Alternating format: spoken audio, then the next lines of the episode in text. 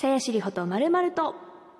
皆さんこんばんは、さやしりほです。始まりました、さやしりほとまるまると。私、さやしりほ23歳が、去年12月からお送りしてきた番組でございますが、先週お伝えした通り、今日が最終回となります。はあ、もういろんなゲストの方もお迎えして、ここまでやってきたわけですけど、あっという間に駆け抜けてきました。最後は皆さんとこの番組の今までを振り返っていきたいなと思っております。最後までぜひお付き合いください。さゆしりほとまるまると、この番組は MBS ラジオとラジオトークからお送りしています。さゆしりほと最終回と、今夜は番組が始まってから今までを振り返ってみたいと思います。リスナーの皆さんから番組の思い出が届いております。リホマルネームすべてを悟った15歳さんからです。何が起こったねこっちが気になりますけど。さやしりほさん、こんばんは。こんばんは。去年の初回の放送を聞いてみました。すると、さやしりほと、まるまると、かっこ元気いっぱいニコニコボイスとあまりにも初々しいタイトルコールが流れ思わず笑ってしまいました。当時の思い出としてタイトルコールを噛んで取り直し、入校書を忘れマネージャーさんが走るなどと小ネタが浮かびますが、現在はそれもなくなり仕事のできる大人さやしほどなっているのでしょうか。半年以上番組を続けてご自身で成長を感じられる点も合わせて教えていただけると嬉しいですといただきました。そうなんですよね。初回のね、あれ私も気になっているんですけど、ちょっと改めて聞いてみましょうか。さやしりほと、まるまると 全然違いますね、今回のと。いやでもこれは本当に始めた2、3ヶ月ぐらいからもう薄々気づき始めてたんですよ、すでに。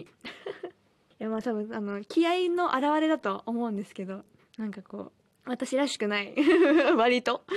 めっちゃ頑張ってる感じがしますね。確かになんかもう、ラジオ番組やらせていただくことって今まで何度かあったんですけど、なんだかんだ自分が回すとか、自分の一人の番組そういう形でやることがあんまりなくて、いつも相棒がいたりとか、まさんまさんの番組、やんだやらせていただいた時は、まあ、基本的に4人で喋らせていただくみたいなことがメインだったので、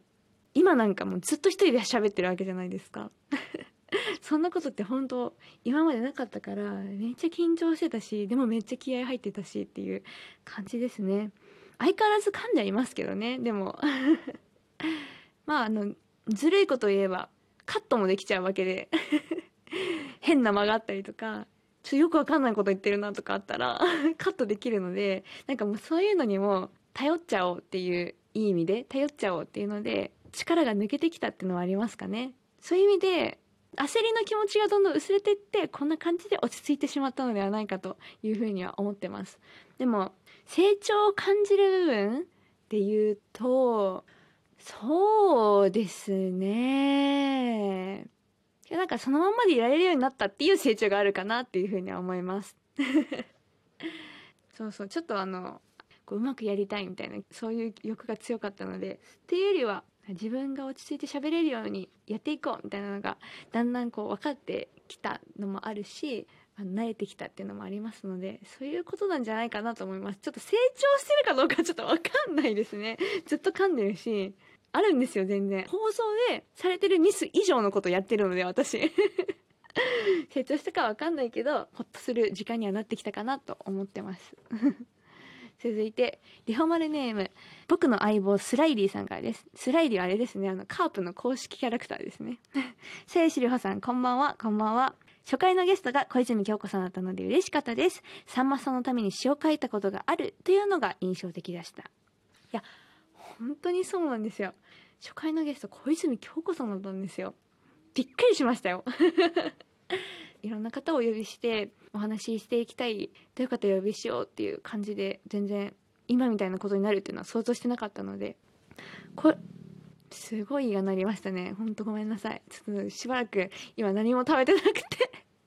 ごめんなさいちゃんとしっかり食事とりますあの小泉京子さん聞いてみてるんですって言われた時に「え？っ?」って言って「絶対無理じゃないですか!」って言って言ったんですけどまさかの OK をいただいたですよねいやでも本当に娘のような眼差しで小泉さんにはいろんなアドバイスいただきまして小泉さんの時お話しした時に思ったのはこういろんなことを独自に今もされていらっしゃるじゃないですか。映画を制作されたりとか劇団もそうですしご自身で歌詞を書かれてるっていう部分も含めて私が見習いたいところがたくさんあるんですけどもそうやって生み出していかなきゃいけないっていうどんどんどんどん長年芸能活動されてても新しいものを生み出してるっていう方って新しいものであったりとか次々現れてくるトレンドとかを面白がってらっしゃるなっていうふうにすごく思って。だからそういう意味で小泉さん私のことは多分面白がって言い方がいいですけどすごい興味を持ってどんな感じなんだろうって興味を持って多分来てくださったんじゃないかなっていうふうには思って。まずそういう姿勢とかスタンス自体があ素敵だなっていうふうには私は思いました。やっぱこう堂々とされてるイメージが私にはありましたけどでも誰でも踏むステップといいますか最初に大人の人に自分の意見が言えないとか自分のプロジェクトの中で決定を下さなきゃいけないところですごい時間がかかってしまうとか判断するのに締め切りギリギリまで悩んじゃうとかそういうところもあやっぱこうあるんだなっていうふうに思ったのでそういうのをこうお話聞いてるとちゃんと私もそういうのを丁寧にやったりとか興味を持つ気持ちとかを忘れないでいられたら自分が想像してる以上のことが今後こう生み出せていけるのかなっていうふうになんか期待できるようになったというか未来のことって基本的に不安じゃないですか。私も一人でやり始めて本当に間もなかったので番組始まった当初はラジオも一人でやらせてもらうとか自分で一人で曲を出すとかいろんな初めてみたいなところが重なってたのでこう不安な気持ちいっぱいだったんですけどそこに少しこうホッとするがきっかけをいただいたような気がしましたね。でもそのおかげでなんか本当に自分の制作の中でもそうですけどちょっとずつ自分のやりたいこととかが心の自分の頭の中でも形になっていったりとか言語化できるようになってきたなっていうふうには自分自身感じている部分はあってそういうのをこう後押ししていただけたなというふうに思います。でもチャレンジ精神、ね、忘れないようにしたいなとなんか思いましたね私 続いてツイッターからいただきましたゆかちゃんの妹さんからですさやしさん、こんちゃんは、こんちゃんは